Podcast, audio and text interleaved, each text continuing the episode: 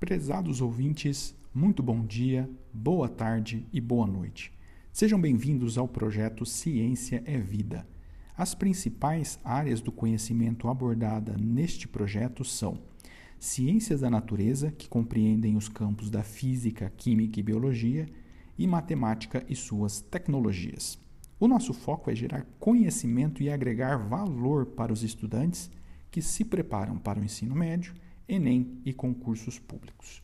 Hoje nós trouxemos um conteúdo na área de sistemas de numeração, a parte 2, uma vez que nós já tivemos o primeiro vídeo, uma vez que nós já tivemos o primeiro conteúdo na área de matemática para concursos e também processos seletivos. Muito bem. Os objetivos são conhecer o sistema de numeração decimal, saber diferenciar os diferentes conjuntos numéricos, identificar as principais classes de questões desse, deste tema, também realizar operações envolvendo frações e, nesse caso específico deste conteúdo, resolver expressões numéricas e também analisar e interpretar e também analisar, interpretar e resolver questões envolvendo frações. Muito bem, as expressões Vamos lá. As expressões numéricas nada mais são do que um conjunto de operações entre números e que nós não temos o sinal de igualdade. Notem que esse é um conceito pensado do ponto de vista dos concurseiros, de quem vai fazer um processo seletivo ou um concurso público. Então, é um conjunto de operações entre números e não tem o sinal de igualdade. Aqui nós temos um exemplo clássico. 12 dividido por abre chaves, abre parênteses, 2 terços dividido por 9 quartos, vezes, abre colchetes, 4 mais, abre parênteses, 5 sobre 4 mais 1 sobre 2, fecha parênteses, colchetes e chaves. Para resolvermos esta expressão numérica, o que nós temos é uma regra de hierarquia, no qual primeiro nós vamos resolver aquilo que está dentro dos parênteses, depois o que está dentro dos colchetes e, por último, o que está dentro das chaves. A segunda hierarquia que nós precisamos obedecer é a hierarquia de operações. Primeiro, potenciação e radiciação, ou seja, um número elevado e a raiz. E a raiz. Depois, multiplicação e divisão. E, por último, soma e subtração. Muito bem, então resolvendo essa expressão, vamos começar por aquilo que está dentro dos parênteses. O primeiro caso, eu tenho uma divisão de 3 sobre 2 dividido por 9 sobre 4. Na divisão de fração, nós invertemos a segunda fração. Então, fica 3 sobre 2 vezes 4 sobre 9.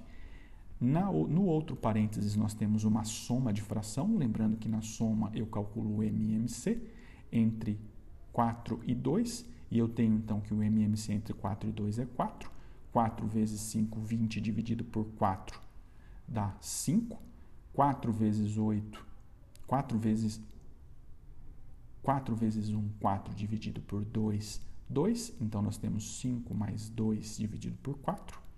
Na, continuando, então, 3 vezes 4 dividido por 2 vezes 9. E 5 mais 2 dá 7. 7 mais 4.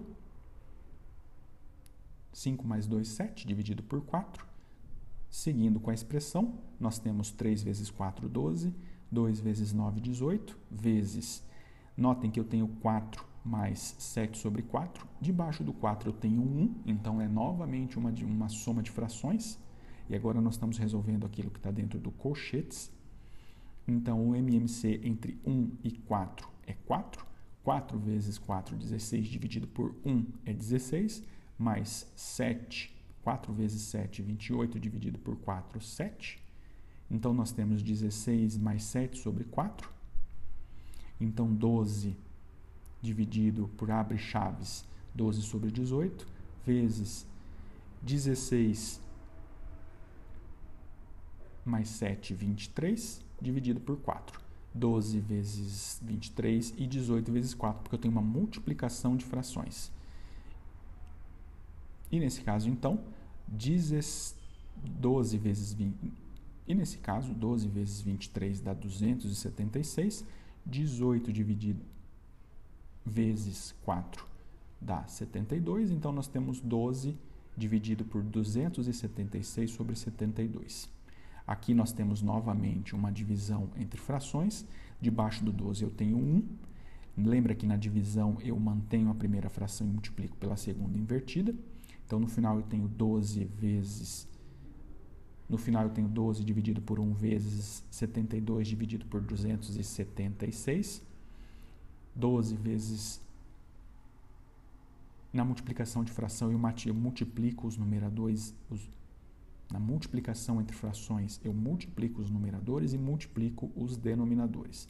Então 12 vezes 72 e 1 vezes 276, que dá então 864, que é 12 vezes 72, dividido por 1 vezes 276, que dá 276. Muito bem, então esse é o resultado da expressão.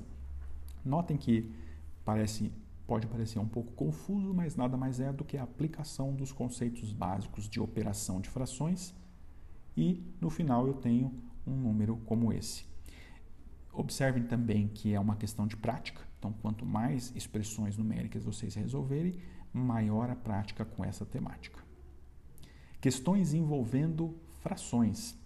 Então, nós temos muitas questões envolvendo frações nos concursos, porque As questões envolvendo frações aparecem com grande frequência em concursos públicos para testar fundamentalmente a habilidade de realizar operações com frações e para testar a habilidade de transcrever as informações textuais em equações matemáticas. Aqui nós temos quatro dicas. A primeira dela é lembrar que a porcentagem também pode ser escrita na forma de fração, então 35% nada mais é do que 35 dividido por 100, ou seja, 35%, é a mesma coisa que 35 dividido por 100. Ou 89%, nada mais é do que 89 dividido por 100. Segunda dica, treinar as classes de questões que envolvem frações, porque os exercícios pertencentes a esta classe sempre aparecem e a forma de resolver é similar. Então, nós temos algumas classes de exercícios envolvendo frações, tentem identificar essas classes, porque a forma de resolver é sempre similar.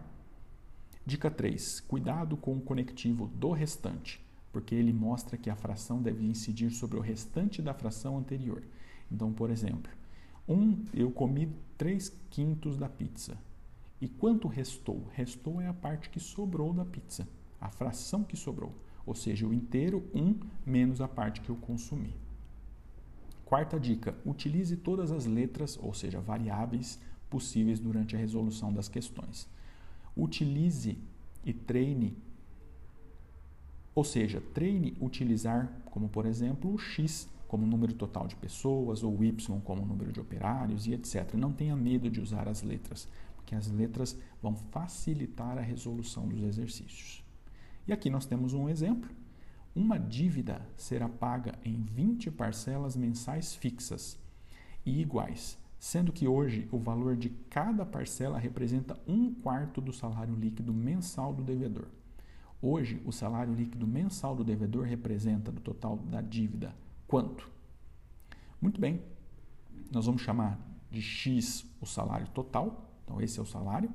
Eu sei que um quarto do meu salário, ou seja, um quarto de x, é equivalente a uma das parcelas, que é 1 sobre 20. Eu estou dividindo a minha dívida em 20 parcelas. Ou seja, 1x, que é um quarto do meu salário, é equivalente, ou seja, igual a 1 sobre 20. Então, daqui eu tenho a equação 1 sobre 4x é igual a 1 sobre 20. Isolando o x, nós temos então que o x é 4 sobre 20. O 4 está multiplicando, vai passar para o outro lado dividindo. 1 vezes x, x. Então, x igual a 4 sobre 20. Simplificando essa fração, dividindo em cima e embaixo por 4, 4 por 4, 1, 20 dividido por 4, 5. Ou seja, hoje o salário líquido total é igual a 1 quinto da dívida. Então, tudo que o tudo que o devedor ganha hoje representa um quinto do que ele deve. Muito bem, esse é um exemplo clássico de exercício envolvendo frações e com a prática você vai se habituar a resolver questões como essa. Para finalizar, nós devemos lembrar do conjunto dos números irracionais, que é composto apenas por elementos menos usuais. Então, esse conjunto é composto por raízes não exatas, dízimas não periódicas e números como, por exemplo, o número neperiano, que é 2,71828182, e o número pi, que é 3,14159265 e assim por diante. Aqui nós temos a representação dos números irracionais. E para finalizar, nós temos o conjunto dos números reais, que nada mais é do que o somatório de todos os outros conjuntos numéricos. Dentro dos números reais encaixa qualquer número. Muito bem, e assim concluímos a nossa parte conceitual do sistema de numeração, esperando que todo o conhecimento trazido até aqui possa contribuir com a sua jornada de vida e democratizar o acesso ao ensino. Nos vemos no próximo conteúdo. Até mais!